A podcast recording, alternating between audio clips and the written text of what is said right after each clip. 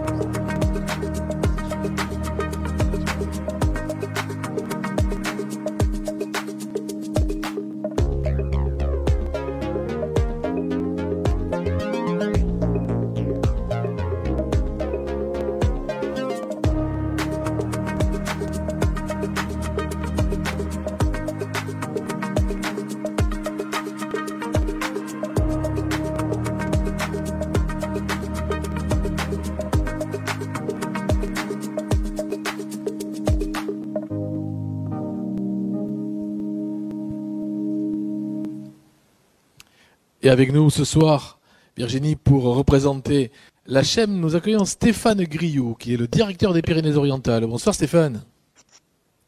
Bonsoir, bonsoir tous les deux. Vous êtes euh, Bonsoir. avec la chaîne parrain de la catégorie développement durable. Avec quelle motivation?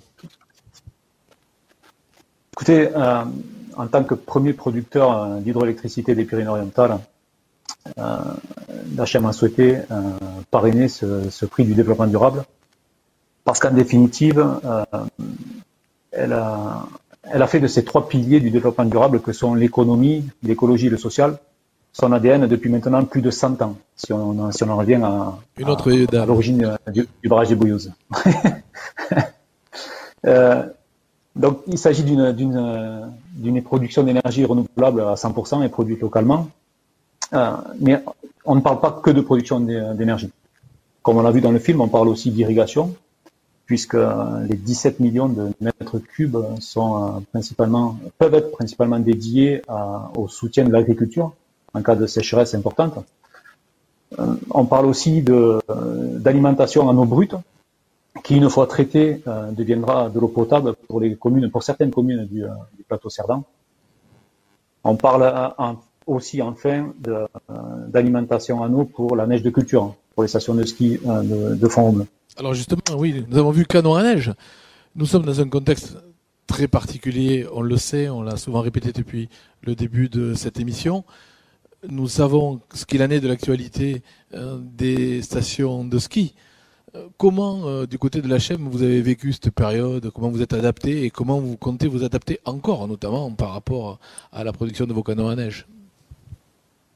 Alors, juste euh, euh, une petite précision, ce ne sont pas nos canons à neige. Oui, imaginez bien, mais Mais ce Voilà. qu'il y a dedans, Et- ça reste de l'eau. Oui, tout à fait. Tout à fait. Euh, alors, je pense que vous faites référence notamment à, l'adaptation à, cette période de, crise sanitaire. Il y a, il y a rien de simple en fait. on, a rencontré, on a rencontré des difficultés, bien, bien évidemment, comme beaucoup de personnes. Maintenant, ce qu'il faut comprendre, c'est que la chaîne aussi possède une culture très forte en termes de, sécurité. Et on s'entraîne régulièrement à beaucoup de cas de figure, à beaucoup de gestion de crise. Euh, donc on a pu réagir rapidement en instaurant une méthodologie, en respectant bien évidemment les, recommandations gouvernementales, mais comme je viens de le dire, en instaurant une méthodologie permettant d'allier à la fois euh, la prise en compte de la Covid-19, mais aussi euh, la gestion de nos installations. Alors, euh, on avait, je ne vais pas dire qu'on avait un peu d'entraînement, mais euh, je rappellerai juste un, événement majeur euh, que nous avons subi aussi. C'est l'effondrement de la 116 dernièrement. Un nouvel effondrement de la 116. et, et j'espère le dernier. et en définitive, ça nous a, ça nous a permis de, de, de, procéder à un exercice en grandeur nature d'une gestion des, des installations dans une situation compliquée, dégradée, sur l'accès, sur l'accès notamment à nos installations. Donc nous nous sommes adaptés à la situation sanitaire, à sanitaire, pardon. Euh, nous nous sommes aussi adaptés au changement euh, de, d'alimentation en énergie, puisque nous avons l'habitude euh, de secourir le, réseau électrique euh, lors des heures de pointe notamment, des périodes de pointe. Et en fait, euh, il y a eu un gros changement à ce niveau-là, puisque les Français se sont mis à consommer non plus en soirée, mais plutôt en week-end. Avec de fortes consommations, effectivement. Exactement, exactement. Alors, messieurs, je vous propose tout de suite de nous tourner vers nos nommés, parce qu'on est dans la catégorie développement durable et nous avons trois nommés.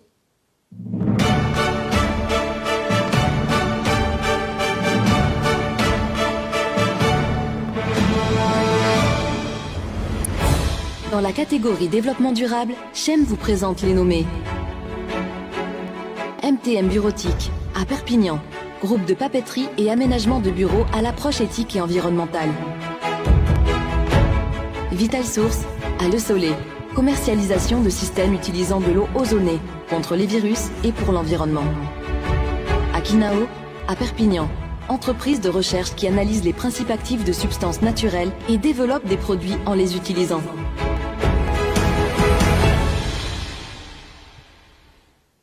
Stéphane Griou, vous êtes le parrain. Il vous revient de délivrer le nom du lauréat de la catégorie développement durable. Très bien, merci. Ah, écoutez, la CHEM est, fière euh, de remettre ce prix du développement durable à la société Vital Source France. Vital Source France de Soleil. Merci beaucoup. Et nous sommes justement avec Arlette Ludovic Delis. Bonsoir. Félicitations. Merci, merci, merci.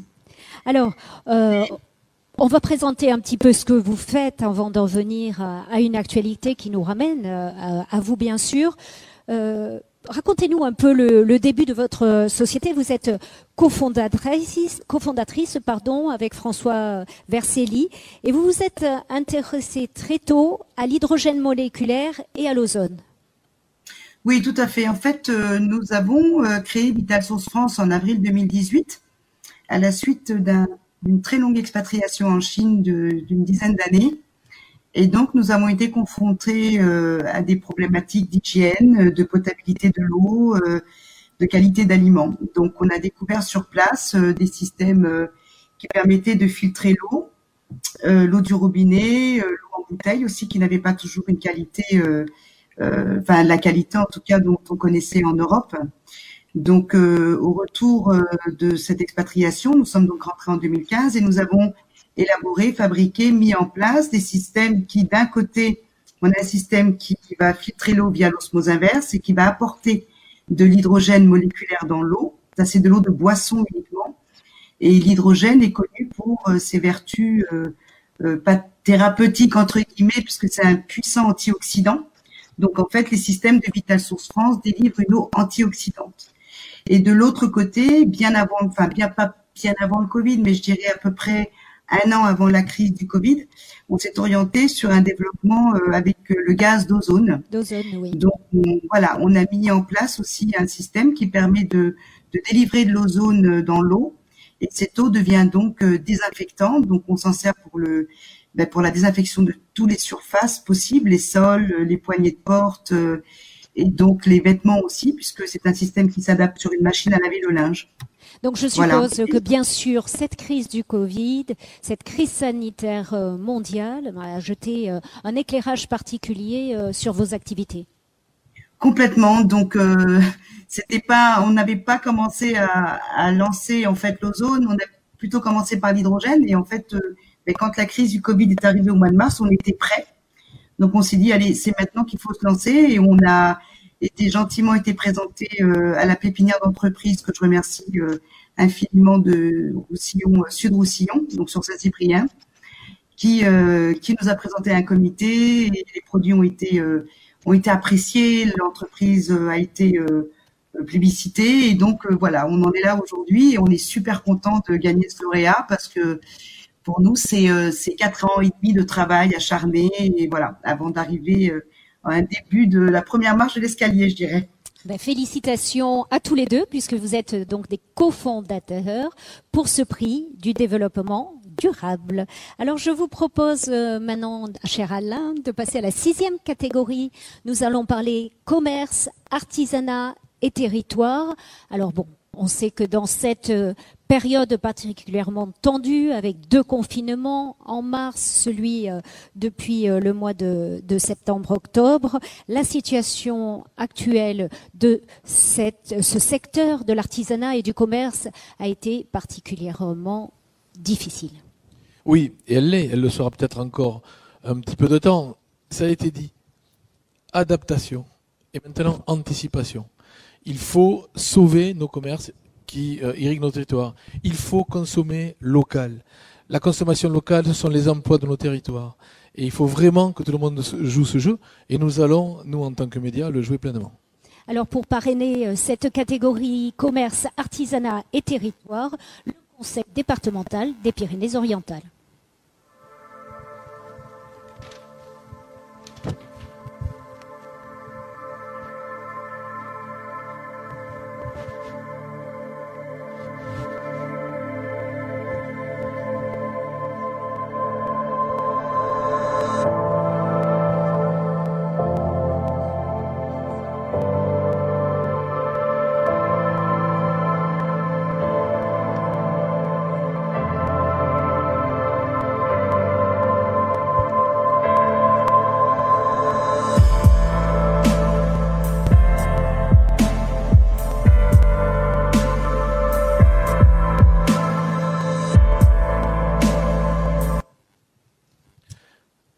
Conseil départemental. C'est beau, les eh Pyrénées-Orientales. Les Pyrénées-Orientales, un pays de cocagne. Nous avons, pour en parler ce soir avec nous, Michel Molly, vice-président du conseil départemental. Bonsoir Michel. Bonsoir. Nous l'avons vu à travers ces images, un territoire sublime, mais qui dit territoire sublime doit dire aussi activité sublime. Est-ce le cas? Vous avez vu les images, c'est vrai que on, est un pays extraordinaire et euh, on est ravi de d'être les parrains du, commerce, l'artisanat du territoire, parce que euh, c'est une économie essentielle de notre territoire, c'est notre culture, c'est notre identité, et ce sont des gens courageux. Et vous l'avez bien dit en préambule, vous avez dit que euh, ils s'adapteront mais il faut les aider à s'adapter et, le département s'est engagé dans cette voie. Euh, vous savez, pendant toute la crise, le département a été en première ligne et je tiens à remercier bien sûr tout le personnel qui a, a joué le jeu et qui a tout fait pour que on continue à fonctionner, que euh, la moindre demande d'un citoyen eh bien soit soit euh, respecter et qu'on puisse apporter une réponse. Euh, on a distribué des masques, on est allé distribuer des repas dans des familles. Euh, vraiment, je suis très fier de l'équipe du conseil départemental et bien sûr de mes collègues. Alors Michel Molly, je vous propose qu'on les découvre, les lauréats de cette catégorie que vous parrainez. Les nommés, Virginie. Les nommés, pardon. Le lauréat tout de suite après.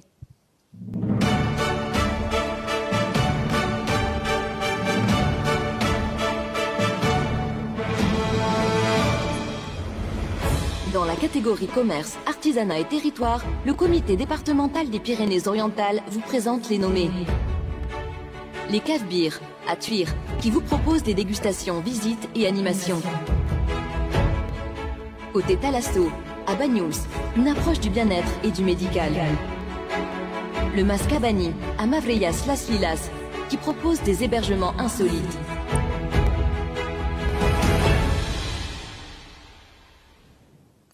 Trois belles entreprises, Michel Molly, mais vous allez nous annoncer le lauréat. Oui, euh, trois belles entreprises et trois, trois belles euh, entreprises qui sont une fierté pour le département. Donc le lauréat, c'est la cave bière de Tuire. Merci beaucoup, Michel Molly. Merci Alain. Michel Molly, cave bière de Tuire, pour nous en parler ce soir. Nicole Gonzalez, elle est très connue du côté de. Elle préside l'office de tourisme intercommunal.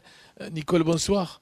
Euh, Une reconnaissance, une reconnaissance, mais une reconnaissance légitime de l'activité que vous portez et que le cave bière symbolise. Je vous remercie pour cette pour ce mot légitimité parce que effectivement euh, nous, nous nous sommes dans la catégorie commerce artisanat et, et, et territoire euh, mais aussi euh, tourisme et le tourisme est aussi une des industries les plus importantes du département et, euh, c'est à travers euh, ce tourisme-là que euh, le commerce et la- et l'artisanat trouvent une grande partie de leur euh, de leur fonction et de leurs recettes. Pour ce qui concerne les caves bières, effectivement, c'est un patrimoine, c'est un patrimoine très important qui a plus d'un siècle et demi.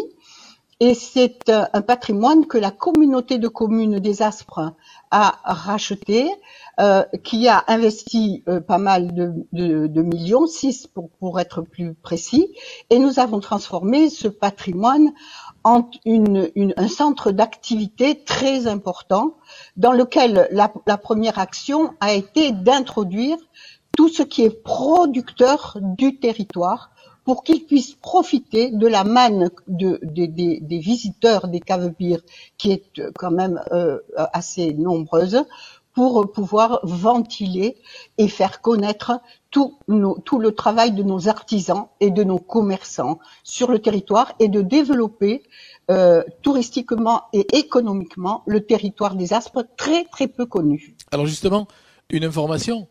Nous sommes à quelques jours peut-être d'une réouverture du site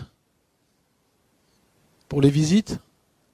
Euh, Pour les visites, oui. Il a fallu euh, tout. Vous savez, euh, il faut s'adapter, comme vous le disiez si justement. Et nous avons dû nous nous adapter aux nouvelles aux nouvelles règles sanitaires pour pour euh, faire pour faire les, les, les visites, les visites qui ne pouvaient plus être des visites guidées avec 300 personnes, mais 10 personnes. Nous avons donc décidé de faire des visites euh, guides, des visites euh, seules. Les, les gens peuvent euh, visiter seuls avec un audio guide. Mais c'est Et une nous bonne avons mis en information. place évidemment. Voilà. Et c'est libre. évidemment euh, Et on peut visite inviter libre, le public qui nous- et- Tout à fait. voilà. On va qui inviter le public qui, nous écoute hein, et qui nous regarde à aller vous visiter. Virginie, je vous invite aussi. Eh ben, je, je viendrai alors. On va remercier les parrains et les lauréats de cette séquence et nous allons nous diriger tout doucement vers la dernière séquence de ces Step Tours.